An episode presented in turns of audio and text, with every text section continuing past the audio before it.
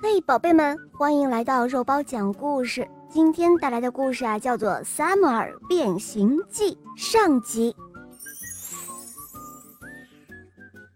一天早晨，萨姆尔在床上醒来，发现自己变成了一头巨大的河马。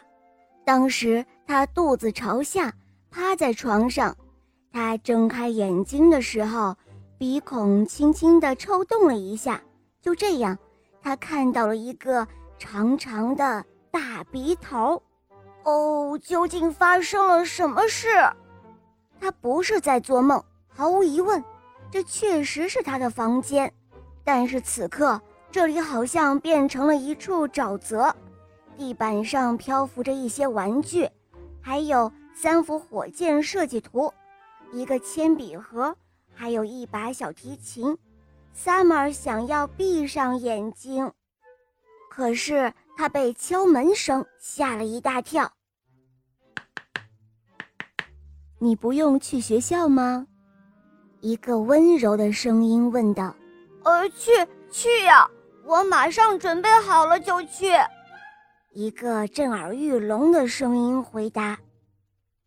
萨姆尔不想这么早起，他现在是一头河马。凭什么要一头河马去上学呢？